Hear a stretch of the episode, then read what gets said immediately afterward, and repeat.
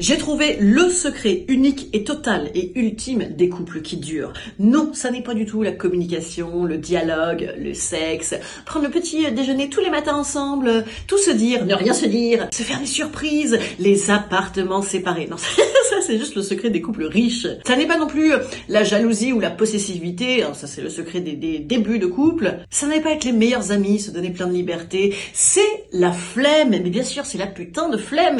mais oui, parce que à moins d'avoir vraiment un truc insupportable dans ton quotidien, mais les gens y restent. Hein.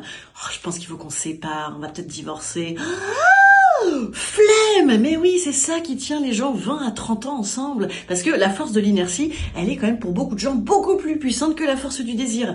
Vous êtes pas d'accord avec moi? En vrai, vous les avez autour de vous, tous ces gens qui restent ensemble éternellement par putain de flemme